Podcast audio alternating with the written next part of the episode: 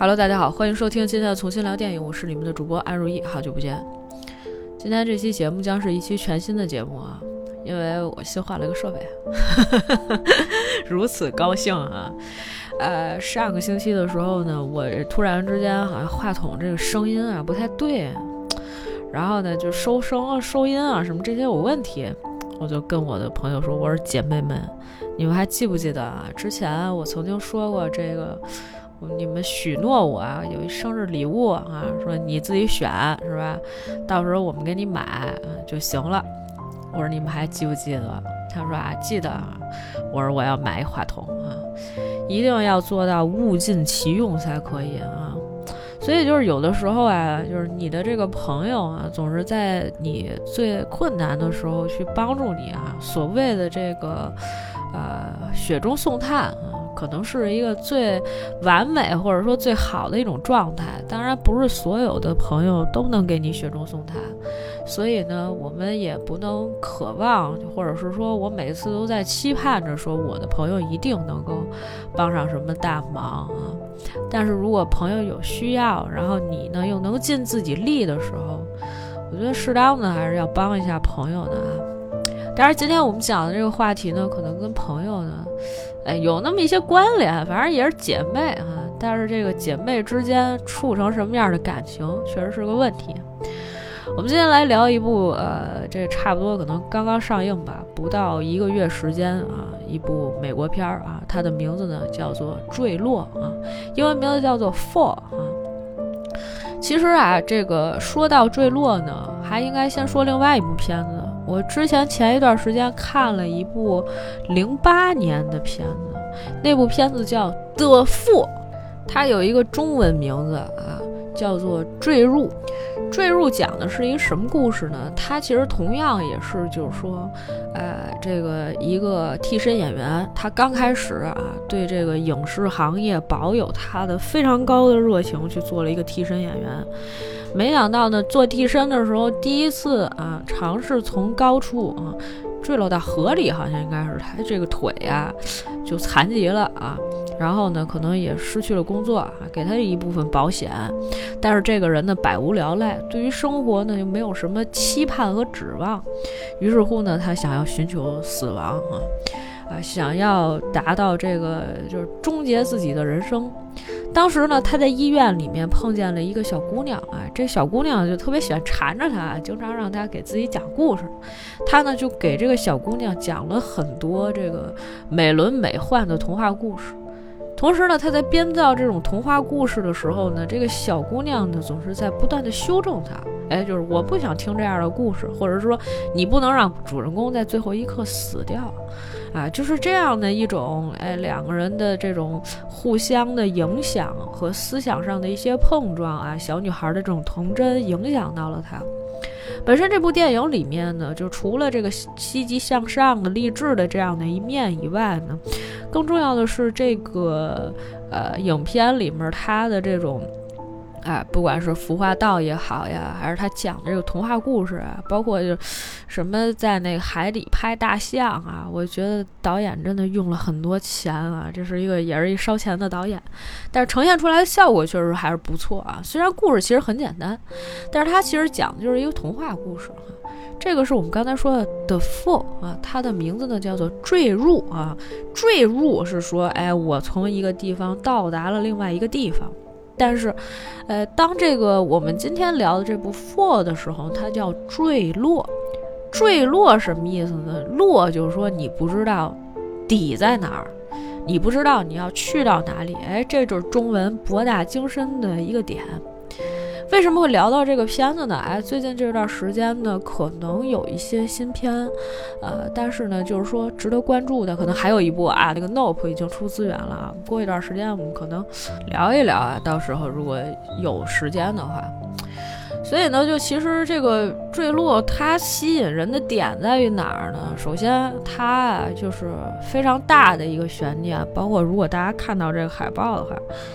就是一个玩高空的一个心理游戏，就相当于，哎呀，前不着村后不着店的，反正呢，你就在一个二百英尺的高空啊，怎么才能够平安的落地？这可能是一个就是类似一个极限挑战的这么一个啊问题或者游戏哈。当然，其实很多人会觉得这部电影可能跟呃之前的一些电影比较像啊，比如说这个活埋啊，也是哎一个人两个人的怎么逃生。然后呢，如果是这种呃很多人在一起的，就有点像那个有一年出了一个什么，就是雪山的那个，就是呃两千年吧，那个电影版的。当时出了一部，就是说那几个人困在一个雪山上边，他们怎么才能够最后坚持下来，然后下到雪山，结果出了人命啊！呃，想象当中这其实就应该是一个那样的故事啊。我们今天来聊一聊啊，就是这个大底的剧情和这个我想跟大家来探讨的一些问题。首先，这故事其实一开始的时候呢，就是这么三个人啊，这三个人呢就是故事里面的主角。呃，女主角呢叫做 Becky，然后呢，她呢和她的这个老公都是极限运动的爱好者。她老公呢，呃，叫 Dan。Dan 啊，应该是就是资格比较老的一个，就是带着 Becky，呃，入到这个行里面来的。所以呢，就是他们两个人在这个悬悬崖峭壁上面攀爬的时候呢，Dan 就抓住了一个地方啊，跟他说。说那个，哎，你跳过来吧，啊，是吧？然后那个我能接住你。你知道，在这个悬崖上面，如果说你想从 A 点的跳到 B 点，哎，让我想起了一个片子啊，去年吧，去年有这么一部影片啊，叫做《风暴》，啊，朱一龙主演的。当时呢，也是需要他去这悬崖峭壁上，然后炸一个什么隧道，然后要爬上去。他跟他老爹啊两个人是吧？他爹说：“这个现在这情况啊，只有一种可能，就是什么呢？咱俩同时跳，然后你踩着我的背，你才能上去啊。就是得牺牲他爸，然后最后他爸呢就死了，是吧？”就这么一个事儿，就是当时觉得吧，这个极限运动啊，真的是不可思议啊！尤其是关键时刻，你就发现，这个人命好像并不重要。当然了，它本身是一个这个什么有轨电车的那个理论嘛，就是说，呃，这个一个轨道上绑着五个人，另外一轨道上绑着一个人，是吧？那你是让这个轨道它就是这个火车呼啸而来，它又没有办法及时停止，那你是让它压着一个人呢，还是压五个人呢？对吧？那可能大多数人选择说，那我让他压一个人，是吧？救活那五个人。但是如果那五个人是穷凶极恶的歹徒，而那一个人呢？是一大善人怎么办呢？或者他有这个呃这个亲疏远近的关系的时候应该怎么办呢？啊，这个就是那种。这叫什么电车什么难题吧？好像就是类似的，就是会有一些选择哈。但是呢，就是很多时候啊，这个影视作品里面很喜欢在这种大是大非的面前，他让你去选择，是吧？集体，而不是选择个人的利益啊。这只是一种我觉得影视作品当中的一种导向性。而我们今天聊到的这部影片里面，它可能不存在这个问题啊。当时只是 Dan 说：“哎，你跳过来没关系，你要相信我。”哎，结果呢，哎，Becky 跳过去了啊，Dan 就接住了他，两个人开始热吻。这个时候你才发现，原来登山的就是爬攀岩这个悬崖峭壁的人呢，就不只是他们两个，还有他们的另外一个朋友，其实呢也是 Becky 的闺蜜。这个人呢叫做 Hunter，是一个哎典型的那种稍微胖一点的、胸有点大的一个白女。然后这姑娘呢，哎，应该是经验相对来讲比较丰富的，说，哎呀，你俩赶紧开房得了，你说悬崖峭壁上面是吧，亲亲热热的在那儿干嘛？然后呢，结果这个，哎，这个就说，哎，他 们就说，哎，开个玩笑嘛，是吧？那咱们还是继续爬这个攀岩吧。没有想到呢，可能就是在一个档口的时候呢，这个 Dan。哎，发现就是有这么一个洞，他刚要掏那洞，洞里面出来一只鸟，然后呢就一扑腾啊，这个蛋呢就失手啊，差点落到了这个地面上。还好那个时候他不是拴着 Becky 嘛，但是可是呢，其实最后结果呢，还是他以这个呃丧生啊为这个整个事件的一个结束啊，这是一个开场的这么一个设定。其实这个时候我就其实很想跟大家聊一聊啊，就是你们对于极限运动的理解是什么？有人曾经问过我这问题，他说：“哎呦，咱们去做一什么什么吧？”我说：“我干不了这个啊。”我记得有一年我们去那个华山嘛，华山不是有一个就是非常窄的一条那个走道，然后就问说有没有人，就是大家愿不愿意去尝试。我说我吧，其实看着这个楼梯和这个，我看一眼下面，因为我恐高。我说我已经觉得受不了了，包括就是我看这个 fall 整体，我都有一种这个手脚手心脚心都冒汗的那种感觉，实在是没有办法去承受这样的心理压力。我说我玩不了这个，我我一玩这个，我就整个人就 paralyzed 的，我动不了了，是吧？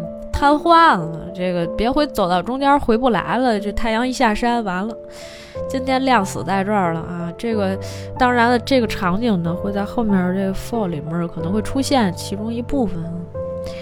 然后呢，就说到这个极限运动啊，呃，这个我前一段时间我就跟他们讲，我说咱们不要作死，是吧？就是实际上呢，就是做极限运动呢，需要有非常专业的所谓设备也好，或者是说你有一些心理上面的预期，而且你要有一些经验。比如说这山，啊，有没有人曾经攀岩过？它的难度系数是多少？啊，你为此做过一些什么样的准备？然后包括就是说一些专业的设备，会不会遇到那种啊，我就今天真的有可能丧生在这儿这种事儿，是吧？那你想想，就是值不值得？这就跟那个我们前一段时间微博上不是有一挺热门的一个，就是微博嘛，好像很多人都看见过，就是一八年的时候有波人去探洞，我不知道大家对这个事儿。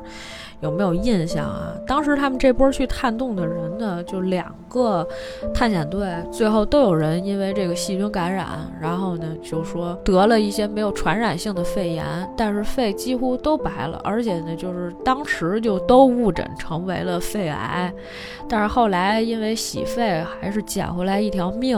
可是呢，在这过程当中，实际上是有人丧生的啊。所以实际上就是极限运动，总有一些时候就是会让让你觉得。呃，有这种危险性，所以大家一定要注意。但是呢，有一些人确实，他为什么去做极限运动呢？是证明他自己还活着，不然的话呢，他就觉得生活当中没有一些刺激啊，是吧？然后呢，这个神经不能被挑动起来，他就觉得他没有在活着啊。确实有一些这样的人，当然也有一些呢是那种比较积极的啊，勇于挑战的，这都是不同类型的人。那我们对于人性呢，就不再做太多的分析了。我们接着回到这个剧情上面来，在过了五十一周之后，Becky 仍然无法从她老公这个，呃，死去的这个阴影当中走出来啊！每天都是去酒吧喝酒，然后哭哭啼啼。从家里面回来路上呢，还碰见了他爹啊，他爹就拦着他说：“你上哪儿去？”他说：“我回家呀，是吧？”刚才其实还拒接了一个老爸电话，他爸说：“你怎么回去？”他说：“我开车。”你喝成这样，你还能开车是吧？但是他不听啊，他都想说，我你就甭管我了，你拿我当啥人啊？你那会儿就不太同意我俩一块儿啊，现在他死了，你天天这个那个的又来了是吧？多烦人啊！我怎么了？我就是不愿意接受他死了这事实啊！他爹呢也。觉得这闺女怎么办呀？是吧？没有办法重拾生活的信心了啊！当时他爸就说：“那，就是不管怎么样，我都在你身边。但是你今天这车你不能开，你这酒驾呀！别说这个，呃，有没有交通罚款或者把你拘留几天？但是你这个有生命危险呀！”白给说：“行，哎，你不让我开车吗？我实在不行，我走回家。”当时 Becky 的爹只问了他一句话，他说：“Becky，你想一想啊，如果你们你换位思考一下，如果是你丧生了，但会不会天天愁眉苦脸，每天在那喝酒，走不出来？五十一周大概是一什么概念呀？就是过了差不多一年的时间了啊，确实时间有点长了，还在这个晚上回家给她老公打电话说：‘哎呀，我很想你，我很爱你。’也不是说不行啊，人啊，有一些时候需要成为长。”情的动物，但是呢，就是你不能说你的生活不再继续啊，这不是我们对于呃西方人他们这种比较乐观开朗的生活哲学里面所理解的啊，我觉得并不是这样的。所以呢，当时呢，这个 Becky 的朋友啊，也就是我们之前说的那个 Hunter 呢，给他打了一电话，哎，过来找他了，等于是。过来找他呢，就跟他说啊，他说啊，我们去干一件事儿，哎，给他发了一个图啊，也就是我们今天这海报里面，其实大家看到的，有一个地方呢，叫做 B 六十七号电视塔。这个塔呢，其实是大概他们美国全美第四高的一个地方啊。其实呢，已经废弃了啊，没有人在使用它了。但是呢，确实很高，两千英尺。我们刚才已经说过了，基本上就是一飞机飞起来大概能达到的一个高度啊，什么平流层、什么对流层、什么乱七八糟的啊。反正两千英尺确实挺高的。我记得我听过哪个歌词里面有这么一句啊。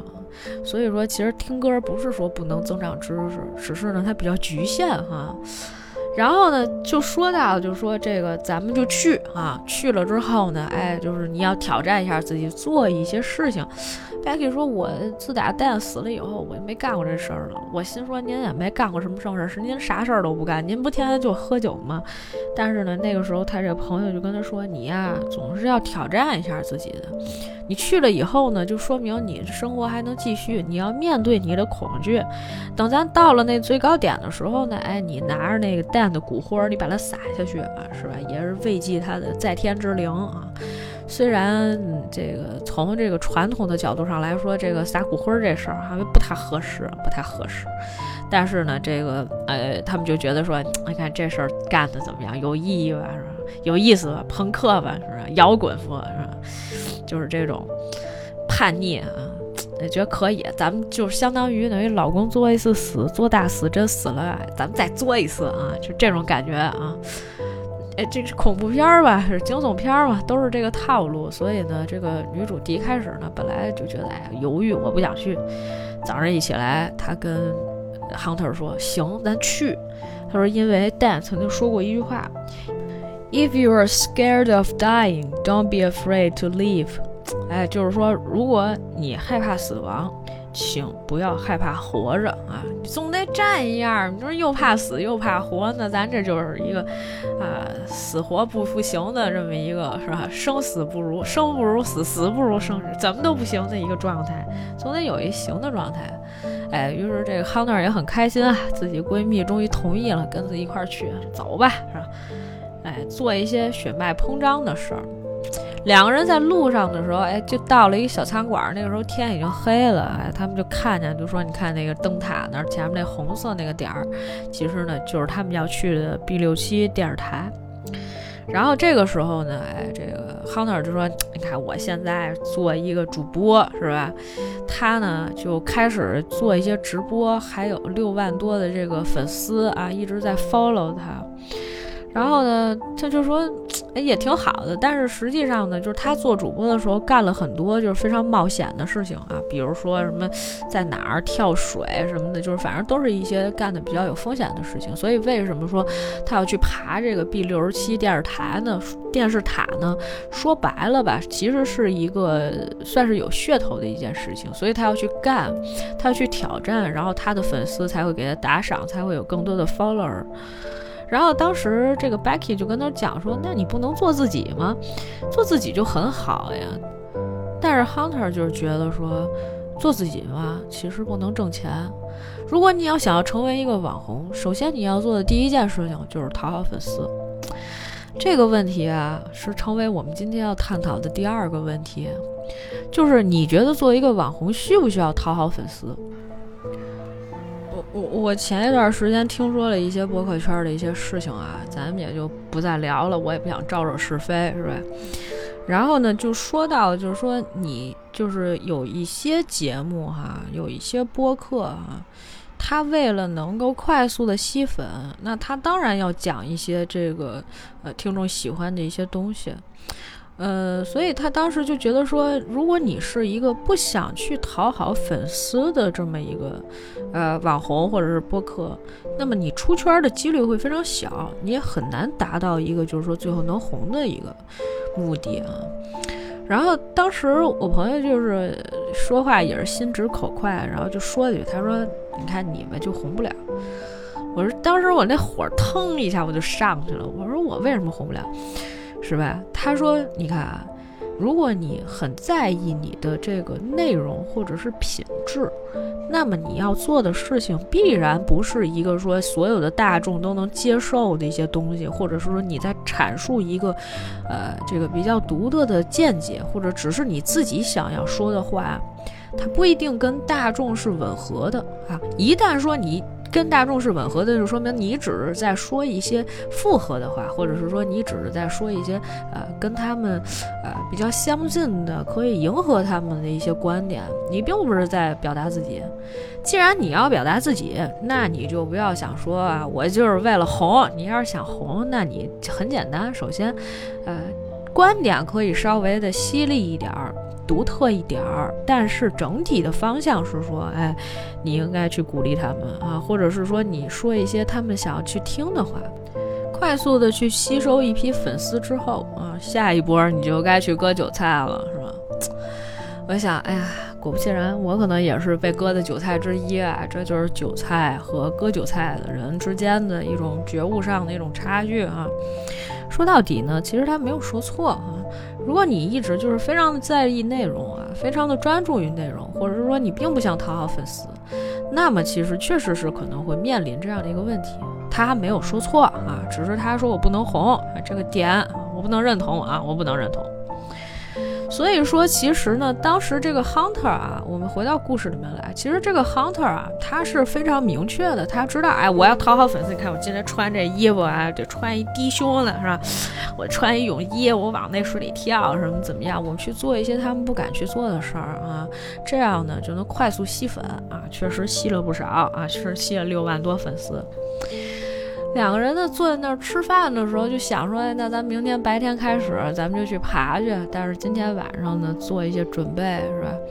当时啊，这个 Becky 就想说：“那那个问一下这边服务员，说我想给我手机充个电啊，能不能充？”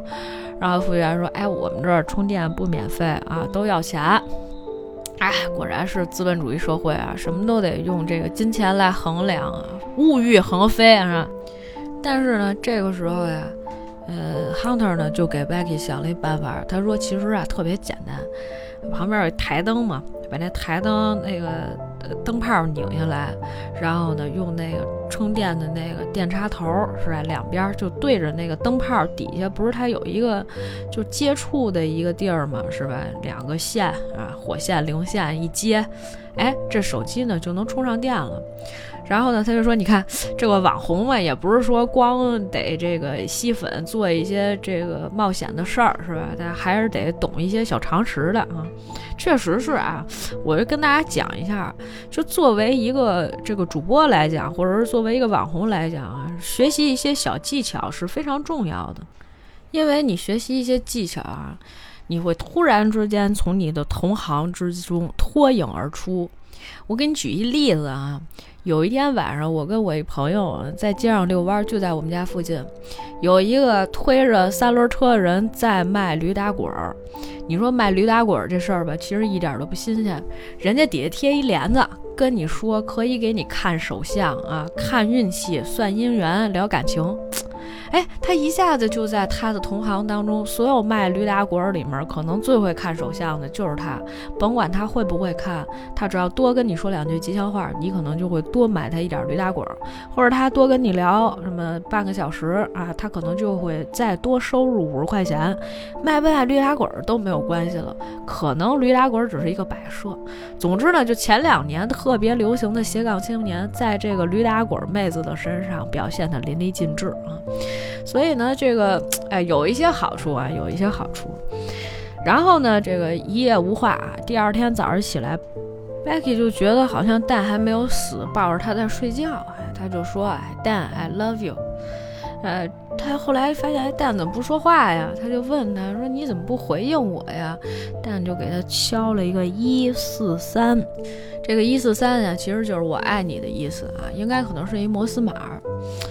呃，后面我们会说到啊，其实这个蛋呢，他就是不太习惯于表达，每一次呢都是以这种，数字的形式来回应啊。说白了吧，哎，我觉得这就是个渣男。当你跟这个人说，哎，你说一次我爱你，是吧？如果说对方表情敷衍，那只能说明呢他不情不愿。但是如果说对方连说都不说，是吧？他用一其他的方式来表达，那说明这个人可能心里有别人，或者他根本不爱你，所以呢他说不出来。尤其是男生啊，其实他们都不太会撒谎。虽然呢，我认识的男生也不是很多啊，有一些人也能信口拈来，但是能信口拈来的人，一般情况下跟谁都能说我爱你，这个你在交往前期应该就知道了啊。啊，不管怎么样吧，反正呢，这个 Becky 呢和 Hunter 两个人呢就呃决心一起上路了啊。Hunter 呢还拍了一个视频，说得把这个乳沟什么的事业线，呸。得把这事业线呀都露出来哈，是吧？这样呢才能吸引更多粉丝，人家看的就是这个。两个人开车到了这么一个禁区一样的地方，它其实外面是有围栏围着的啊，把这围栏啊什么的都剪掉了。然后呢就说起说这个啊，旁边还看见一个秃鹫啊在那儿吃这个已经呃死去的这个牛的这个尸体。结果呢，这个 Becky 呢还非常的白莲花哈，一副就把这个秃鹫给轰走了。其实呢，我觉得这是一个怎么讲呢？就是如果大家经常会遇到一些什么这个拍纪录片的，大家也都懂，比如说这个小兔子，哎，真可怜，一下被这个大老虎给抓住了。这个时候，你是不是如果你手上有一些这个驱赶老虎的东西，又不会？引火上身啊！你可能会选择说救这小白兔，但是救这小白兔可能打破了生物链它本身的内部循环，因为老虎不吃老虎饿死了，对吧？小白兔繁殖速度多快呀！你们是不知道，兔子繁殖很快的，对吧？一只小白兔丧生并没有什么。就是，所以就是有些时候吧，人类总是站在一个制高点上，一个上帝视角去看待很多事情。其实你并没有资格去评论自然界的一些。呃，怎么讲呢？这个因果循环啊，有些时候你只看到了其中非常微小的一个环节，你以为你做出了一件正确的选择，但实际上有很多事情，呃，只是把它变得更糟糕啊。你做的一件事情，可能只是把它变得更加的糟糕啊，还不如这个老子说的一句话好，叫做无为而治，什么你都别干啊，什么都别干，在家躺着躺平就行了，咱们反内卷啊。所以说呢，这个两个人就其实就是后来就开始爬了，是吧？前面其实上面刚开始的时候，这个电视塔它是有一些钢筋的这种架子，它外面是一个围住、包围住的一个状态，所以其实爬起来呢就并不是很难，虽然它也有点晃啊，有有时候你抖的时候它也会当啦啦啦晃两下啊。这个时候我这血压其实已经快上来了，哎，但是他俩爬的都还挺顺利的。可是呢，实际上呢，在此之前啊，在他们爬到一个就是中间点的时候，差不多这个中间点就是一千英尺左右，就是他们说什么埃菲尔铁塔的高度吧，差不多也就是那么高，啊，这个要喝水什么的。然后呢，其实这个时候呢，就已经掉了一颗螺丝了，就是在某一个梯子的地方已经掉了一颗螺丝了。后面再往上面爬的时候，它就一根单杆儿。只有一根杆儿，然后呢，还有一个梯子。其实爬梯子还是比较简单的啊，这也算是，就算是挑战自己吧，难度也没有那么高。但是呢，其实它毕竟啊不是很结实。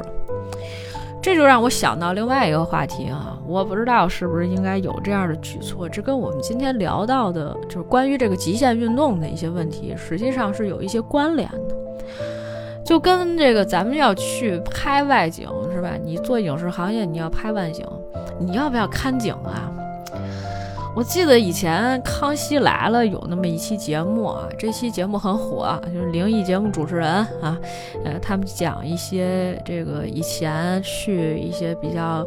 呃，这个知名的什么鬼屋啊，然后呢，一些这个鬼村儿啊，什么这种地儿，啊，去探险是吧？主持人进去，外景主持人一去了，哎呦，里面特别吓人，或者踩一坑就掉进去，他们其实就是为了要这种节目效果。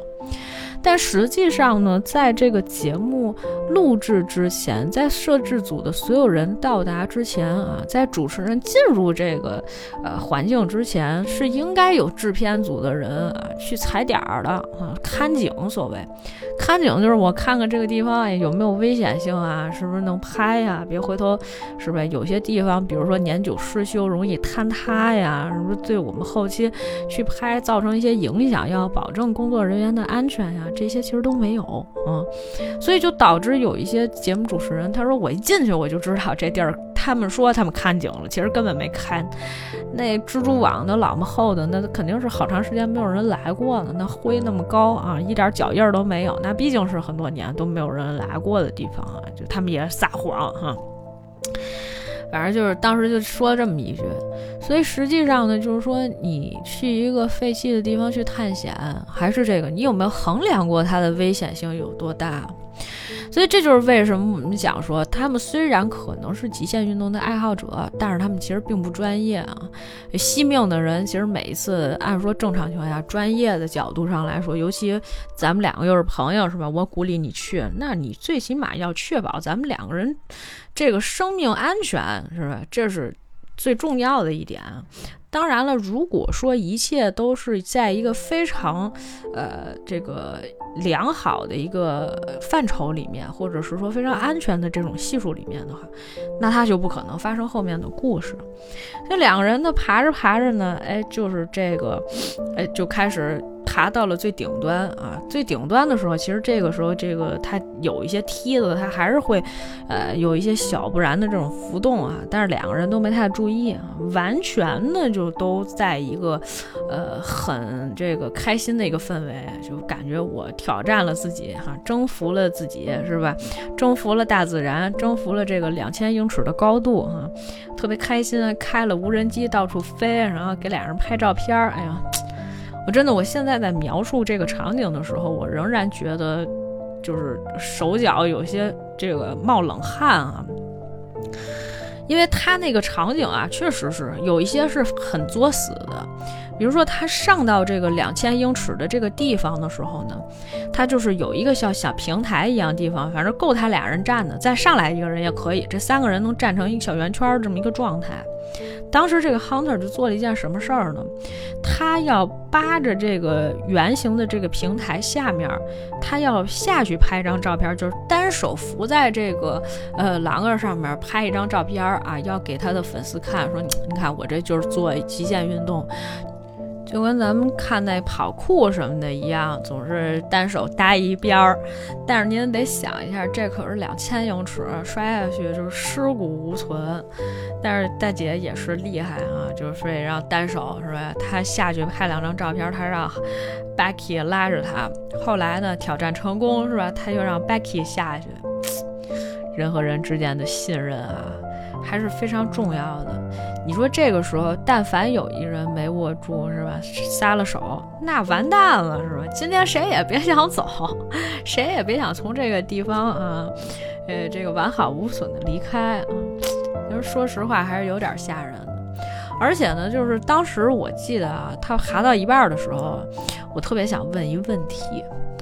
就是他都已经爬到一千多英尺的时候，其实 Becky 还是有一些颤抖的。那个时候我就很想问一个问题，请问您蛋的骨灰带了吗？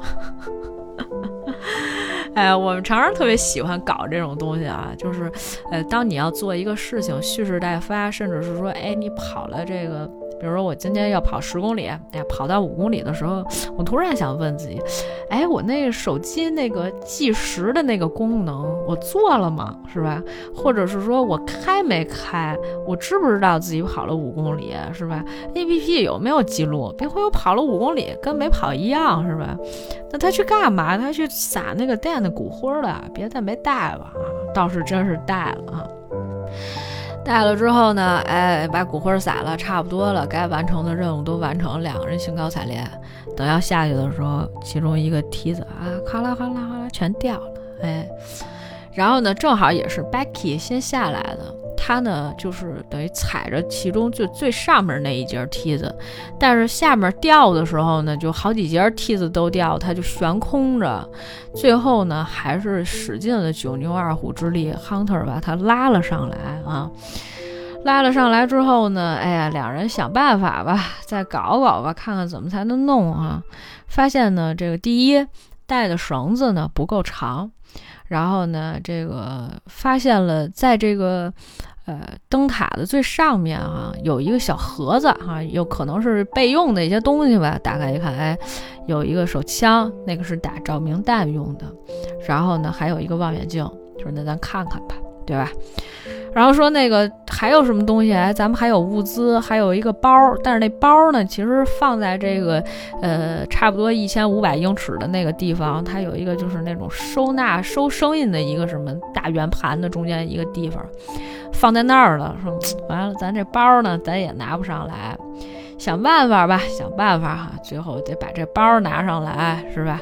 然后呢，就等于得有一个人先下去，下去之后呢，把这个包拿上来，用一个什么手机架子挑上，然后再拿这个绳儿再弄。嚯，想的可周到了啊！大概呢，可能也是在考考验人的这个智商的时候，怎么才能够在这种。呃，非常极端的条件和环境下啊，做一些仍然自己想要去做的事儿，比如说拿包啊。其实我说实话，俩人因为那个杆子不是特别粗啊，你要抱着那杆子呢，顺着出溜下去呢，应该也不是什么大问题。虽然风有点大，但是呢，我觉得也不至于说真的最后就能摔下去。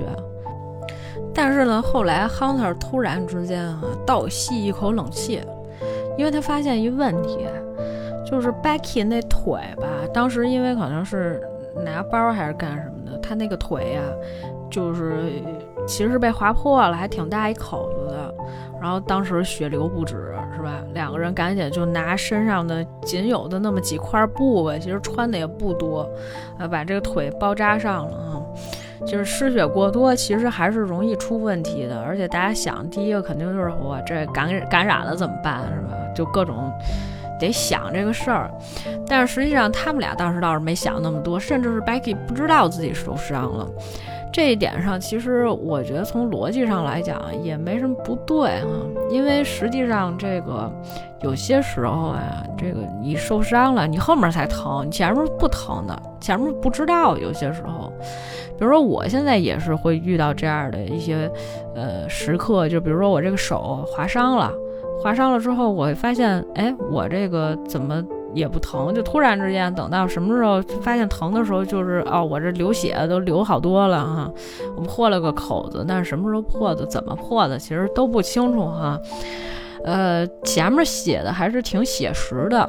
两个人想发求救信号，但是发现呢，手机是没有信号了，接收不到，可能是因为太高了哈。这个，反正电视塔上面信号不好嘛，也也也正常，也正常。然后呢？结果就是两个人聊天儿，是吧？你没事儿干呀，是吧？咱们总得活下去，但是你可能需要就互相鼓励一下，闲着没事儿，闺蜜之间，对吧？都那么熟了。然后这个 Becky 就问 Hunter 说：“你为什么就是来做这个事儿，或者是做视频？”他说。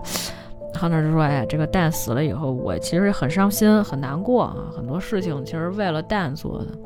哎，咱俩再录一段视频，就是说你有什么遗言是吧？有什么想说的啊？这些。哎呀，这个，所以我们也探讨这么一问题啊。如果说真的要留遗言了，你要留什么？是吧？就到一绝境了哈，困在一孤岛上面了。”我当时想了一想，其实没什么可说的，因为首先，其实你并不知道这些东西啊能不能留下来，而且呢，就是说你留这个遗言留给谁听是吧？除非说你家财万贯，我有好多钱，这钱遗产不知道怎么分啊，呃，临死之前赶紧的跟这个大家说一说，我这个钱怎么分是吧？谁也不能动啊，都得给我妈啊！咱们去买一个什么什么啊！我昨天晚上做了一梦，梦见了一彩票号啊！我这给你拖过去啊，你赶紧买，肯定能中啊！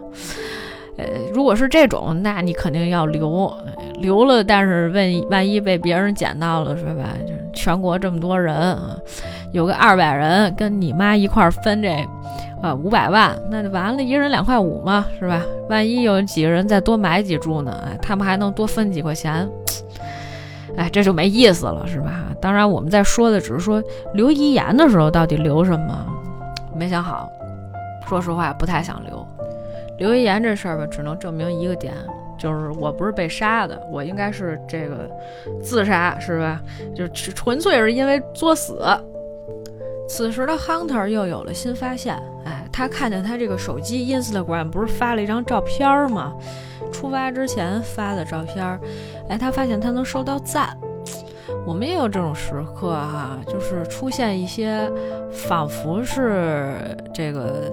手机有信号的一些幻觉，比如说这个，我突然之间我有弹出来说有一条微信，但是我就打开它，我就发现它一直写连接中啊，然后转圈儿啊，就是打不开那条微信到底是什么，谁给我发的，我特别着急。后来发现啊，您这个网络无法连接是吧？我不知道这条微信谁给我发的，但是说明什么呢？短暂的曾经可能有一点有过一些信号。于是乎呢，他们就想了一个办法，是吧？就是把这个绳子，它不是有绳子吗？把绳子扔在这个掉手机往下放啊，因为可能太高了，所以没信号嘛，是吧？把这个手机呢往下放啊，扔下去看看有没有信号。后来呢，就是连这个人一块儿下去了，是吧？我拿着这个手机，是吧？连着其中一块儿我去看，然后就是说还是没有信号，怎么办呢？得 想一办法，咱们呢就把这个东西放在扔它到半空中的时候，它有信号，它这信息只要能发出去就行。但是呢，得有一个保护住这个手机的一个东西，让这个手机呢能够就掉下去的一瞬间呢，别一下子就摔碎了。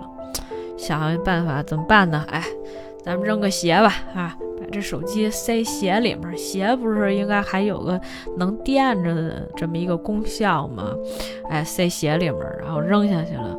但是呢，哎，并没有什么太大的这种反应，因为他们其实当时拿着望远镜看见远处其实有这么一个人，这人过来撒尿，开始接电话。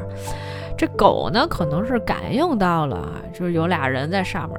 说实话，两千英尺真的就是，咱别说这个眼睛怎么样，你就是，啊，双眼都五点二、五点三的那个程度，你看这个两千英尺上面有俩小点儿在那晃，你根本不知道那是什么。他们俩说话谁也听不清啊，跟那喊救命啊，是吧？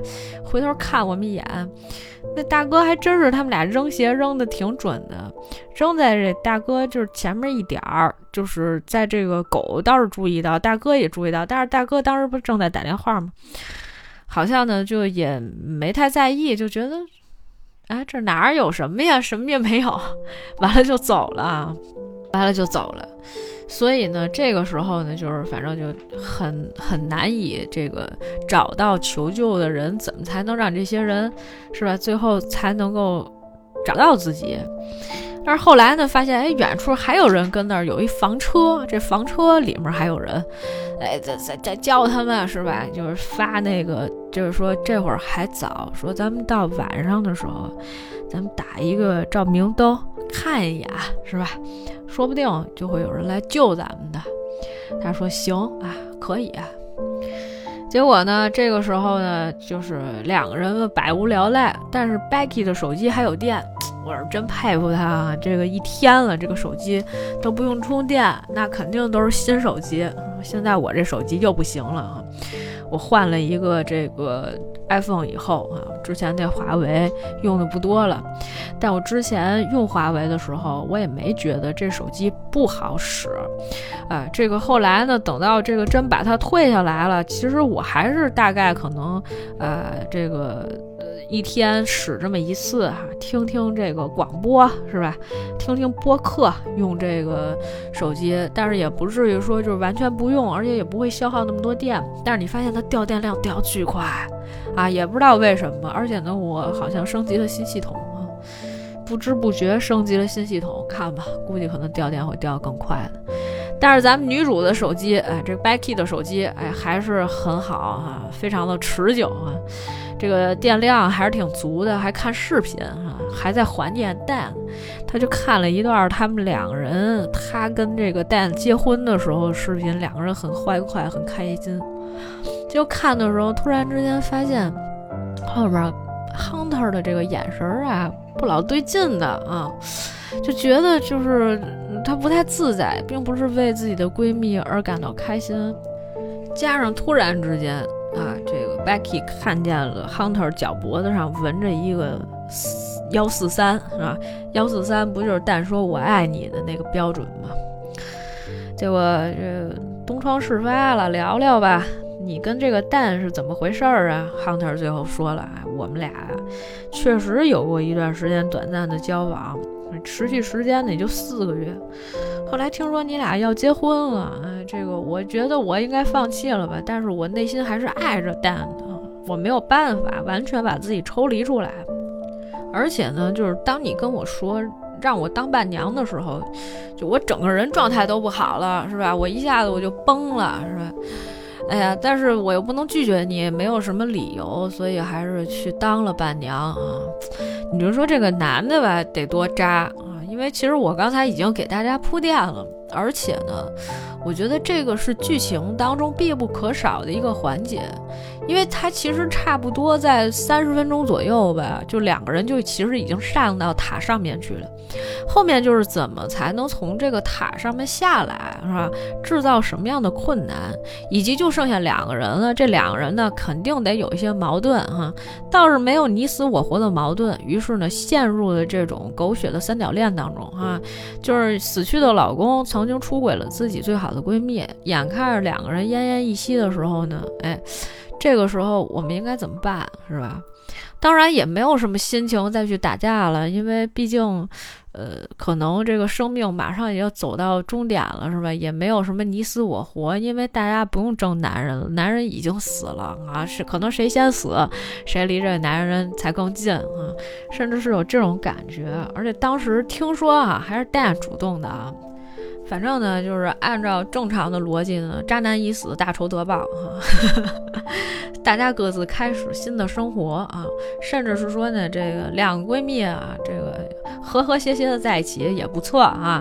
但是故事的走向并不是这个样子的，而且呢，这个当时 Becky 的手机闹铃响了，是因为呢，其实已经过去了二十四小时了啊。但是呢，呃，Hunter 的这个他的粉丝啊，他这六万多粉丝根。就没有人 care 他是不是被困在了这个 B 六十七电电视塔上，也没有人过来找他。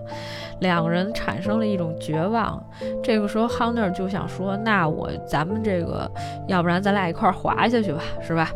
然后呢，结果就是他下去的时候呢，去这个 Hunter 就说：“那我先去拿包去啊。”然后拿了包，然后呢又这个拿了这个无人机，然后无人机又没电了，又上去充电，反正就这一天又过去了。然后这个充电用了哪种方法呢？就是之前 Hunter 给呃的那个手机充电的时候那种方法。灯塔上面这个电视塔上面不是有一灯嘛？得把那灯啊，得那灯泡子给拧下来，然后呢就把这无人机那插头得插在那灯泡那接口上面，给这无人机充电。这个过程当中呢，还会有秃鹫飞过来，一直想叼这个 Becky 哈。总之呢，经过了艰难万险。Becky 终于把这个电充上了，而且呢，他要下来的时候呢，他那个包掉下去了。掉下去的时候呢，Hunter 就没有接他这个包，而且呢，这个当呃 Becky 下来的时候呢，哎，他就说，哎，你怎么没接我那包呢？Hunter 就开始问他说，哎，你没事儿吧？什么之类的。这包仿佛不重要，但这包里面是他们两个人就是该有那些物资嘛。之后呢，哎，他们就把一个纸条塞进了无人机里面，看着这无人机飞，一直想飞到那小旅馆里面哈，在人最多的时候，早上十点大家都退房的时候，啊，飞过去，只要有一个人能看见，就能这个报警把咱俩救出来，是不是这意思？结果没想到呢，这无人机快飞到这个旅馆门口的时候呢，哎。这个被大卡车咔一下就给撞飞了，哎，这人还在那儿找，说，哎，什么东西啊？也没看东西是什么，就在那儿想，我说卡车坏了，这那。两人在开始骂街，说的你就别看你那车了，你看看那无人机什么这那。但是还是没有人关心无人机，这一下子呢就更没有这个得救的机会了。两个人呢又还是这种，其实是一个等死的状态啊，但是都没有绝望哈。中间呢，Becky 睡了一觉，醒过来之后呢，哎，这个他呢，其实那个时候就突然之间意识到了一个问题，说咱俩为什么不下去？和他在灵魂拷问的时候说，你为什么不替我去拿这个包的时候，最后呢，这个 Hunter 说一句什么话？他说你不知道吗？他说我其实已经在下面了。你当初就想让我去拉我上来，就弄这个包和拿这些东西的时候，我已经摔在下面，已经死了。你之所以把这个呃事情想的，就是说我还在那，是因为你觉得你一个人的时候，你没有办法活下去，所以我才以这个你想象当中我还活着的样子啊活下去。但是其实我已经死了。这个时候，诶。Becky 在看下面的时候，他才发现哦，其实 Hunter 已经死在那个就中间。我们刚才说中间有一个拦着的一个地儿嘛，就大概可能有个什么呃，不知道，就离他们有个五十英尺的这么三十英尺的这么一个地方。实际上呢，就 Hunter 的尸体已经在那儿，就他掉在那儿，已经死掉了。就前面那些什么想什么主意啊，怎么怎么样啊，就说白了吧，是 Hunter 已经死了的时候，Becky 想象出来他这个人还在啊，在帮他出主意。所以为什么包掉了？你看他也没有去捡，而且呢，Becky 本来是已经腿受伤了，正常情况下他就不可能让 Becky 上去去去插这个电门给这个无人机充电啊，就这么一个状态。所以实际上呢，Hunter 已经死了。而且呢，就是这个时候，就是前面其实就是就就说到蛋这个问题的时候呢，你才突然之间发现哈，就是原来他爹说，哎，蛋也不是什么好人，是吧？你换一个角度，如果说今天是你死了，蛋还会不会每天啊为你朝思暮想呢，是吧？然后这个饭也无法下咽啊，天天就知道喝酒喝得烂醉如泥，他不会的啊，他这个。其实可多了，精神安慰、精神寄托的，人家能接着特好，能继续活下去了，对吧？所以呢，其实就是他整体上来说，就是没有什么愧疚感。所以那个时候他爸说的就是对的。实际上就是男人啊，哈，都不太可信啊。男人可能更了解男人，但是就是他爹会不会那么说的问题啊，或者是说他爹是不是也是这么一个人，那咱就不清楚了啊。但是呢，其实反映了一个问题哈，就我们其实到了这个年纪，才突然开始承认一件事情，就是有的时候哈，有的时候父母看人可能会比你看得更准一点。年轻的时候可能你不太懂，就是比如说我们跟一谁谈恋爱，爹妈死活不同意，是吧？那个时候你就会觉得，哎呀，你为什么要阻拦我的爱情？后来。才发现，就是说，尤其是有一些时候，你无法判断这个人到底怎么样的时候，就是他可能能判断。如果说你的父母这个阅人无数啊，就是看过的人比较多，他就有时候他能判断，就是哎，这小子将来没有出息，这跟我们原来一高中同学一样啊，就这个哎没戏是吧？你看那个言谈举止，将来也不会是个有出息的人啊，就大概可能这个意思啊。就都会有，嗯，都会有这种情况，所以呢，有些时候呀，父母说的话呀，可能有他一定的道理啊。就是失败当中啊，有一些教训啊是要吸取的，说不定啊，是吧？这个家里人也有这种失败的教训啊，爹妈当年不同意的啊，这个你得好好考虑一下。但是有时候呢，自己选的哈，也不一定就是错的，这事儿呢，就得两方面看。然后呢，就说这个到第二天了，还是第三天了呀？就是第三天了，还是第四天了？反正这个 Becky 已经没有什么精神，你感觉他这人已经快不行了。这个时候秃鹫呢就开始要啄他的腿，呃，Becky 一点反应都没有，但是突然之间睁开眼睛抓住秃鹫，然后把秃鹫吃了啊！反正这些情节吧，我当时看的时候，我觉得都是能想象出来的啊。然后呢，哎，终于呢有了这么一口劲儿啊，是吧？拿了鞋，把鞋呢又放进这个，把这个手机再一次放进了鞋里。但是当他放进鞋里的时候，他又觉得呢还是不够安全，因为你扔你这个这么大的面积，你如果把这个这个手机扔在鞋里，鞋扔下去，那手机可能也得碎。他发这最后一条消息，可能是他唯一的一个希望了，怎么办呢？哎，他把这个呃 Hunter 的肚子抛开了，然后呢就把这个鞋塞进了 Hunter 的肚子里，然后把 Hunter 尸体推下去了。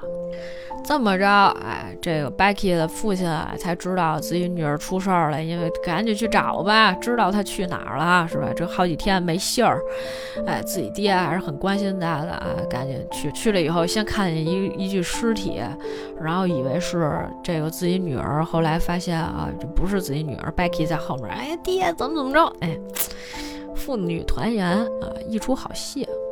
但是呢，从某些角度上来说，呃，我觉得这个故事就走到最后还是有一些疲软的，就是其实它有一些反复的过程。通常情况下呢，这样的故事里面呢，就是让你不停的陷入一种绝望，但是陷入绝望之后，你又觉得你又有生还的可能，又给你一丝希望。同时，其实，在这样一种就比较封闭的一个状态里面，尤其是当你不只是你一个人的时候，他一定会去探讨一些人性上的一些东西，给哎这个在座的所有人制造一些矛盾。就是我看这个片子的时候，其实不停想到的就是那个洞穴奇案嘛。如果大家听说过的话，或者是大家有兴趣的话，可以看一下那本书哈，因为那个书。呃，严格意义上来讲，对于法学专业的朋友来说，还是比较有探讨的意义的。因为洞穴奇案讲的就是说，哎，这几个人哈，也是去探洞，探洞的过程当中呢，哎，发生了一些意外，发生意外了之后呢，大家就是等于就是救援啊，也。无法，比如说他刨洞，他七天才能把这个洞刨开，这些人才能出来。但是可能这些人六天就会饿死了，那怎么办呢？就必须可能要牺牲一个人啊，就是可能要把这个人是吧吃掉啊，咱们才能保住自己的性命。那至于说选谁来吃呢？哎，这就是一个盲选的过程，可能最后需要大家来投票哈。然后呢，他就是等于就是有这么一个人在设定了这些。其实它是一个电车难题，它把这个电车难题呢变得更加复杂了啊，用这个法律的角度啊去讲，是吧？哎，这个案子应该怎么判？然后呢，这个不同的大法官对于这个事情的理解是什么样子的？大概他可能写了十几个人吧，就是写的这么一个。呃，从法律上面给的一个定性的这么一个东西啊，在不断的就是互相推翻也好呀，然后去阐述呀，呃，就是做的还是挺好的。但是就是可能非法学专业的人啊，看起来稍微有一点点困难。但是他确实探讨了一些问题，其实无非就是这些，就是人死了是吧？我这还活着，那我吃人肉是吧？啊，怎么才能让自己再活下去？什么这些，我觉得都是一些。挺极端的一些条件下，就是非常试探人性的这么一个过程。其实说实话，谈到这个 Becky 这个人的时候，他虽然本身没有太多的这种。呃，怎么讲呢？黑点，但是他在刚开始的时候，就是当他去鼓励这个 Hunter 是吧，去做一个什么做自己什么这些的时候，你就感觉这个人挺不谙世事的，甚至在他在说的一些事情，他并没有真正的去换位思考和从这个人的这个视角去出发。然后 Hunter 呢，这个人物就是本身其实他是有自己的诉求的，他并不是简单的说我就是想邀请我的姐。姐妹跟我一起去爬，是吧？我不能一个人去，而是他其实有自己的目的啊。比如说，其实可能是他想把蛋的这个骨灰撒在那个地方，但是呢，他会要求说，那他不能拿着蛋的骨灰嘛，对吧？他只能要求蛋的老婆、自己的闺蜜跟自己一块儿去，然后达成自己的愿望。所以在这过程当中，他就其实一直在，虽然说是鼓励吧，鼓励 Becky 啊去爬这个地。方说让你战胜自己，但实际上呢，他可能是也是想完成一个自己的一个目标。同时呢，这个 Becky 呢没有走出她的这个人生困境啊，最后呢，甚至是说，哎，这个牺牲了自己的这个闺蜜，她还在责怪她说：“你为什么没给我拿包呢？”啊，对方就说：“其实我已经死了。” 就这样的反转，让你会觉得，呃，有这么一点点的。小无聊，你知道吗？就是这个梗，其实我们都能想得到。就本身，其实它作为一个惊悚题材，它的起评分就是不高的。你的这个吸引观众的点，也无非在于你的制作和你的特效做的怎么样。如果说，呃，它还是比较高一点的这种起点的话，那它这个故事可能会更加的复杂啊。毕竟这是一个在网络平台上线的这么一个电影，所以它的制作费用呢，本来也没有那么高。但是呢，它说实话，它制作上面其实做的已经算是不错的了。毕竟就是我看的时候，确实是有一些，呃，手脚心儿的都冒汗啊，就是 有点难受哈。但是呢，就是说，如果说从故事的角度上来讲，他给了你两个，就是类似那种不是詹姆斯盖尔，就突然之间来了那么一下，其实就是一个噩梦，然后惊醒这样的一个状态里面，以及最后这个小反转，都是我们在恐怖片的这种套路里面见惯不怪的一些东西，所以它并没有给你太多的惊喜。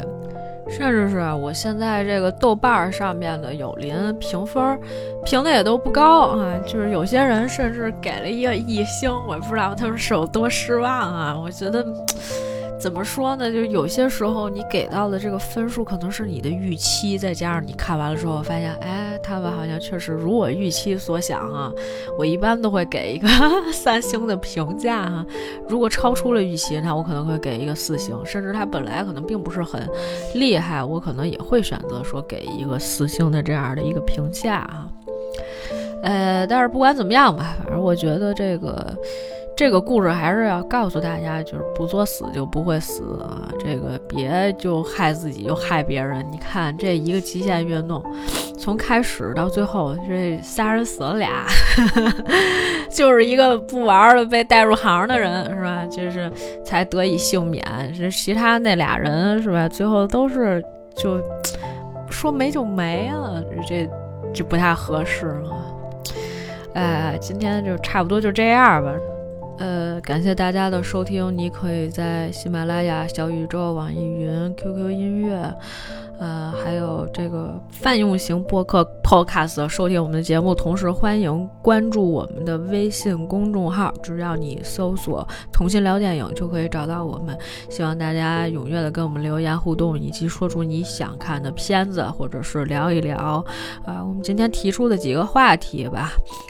可以大家聊聊自己的一些想法啊，然后这个希望下一次还能跟大家来分享一些喜欢的电影啊。好，感谢大家收听我们今天的节目，下次再见。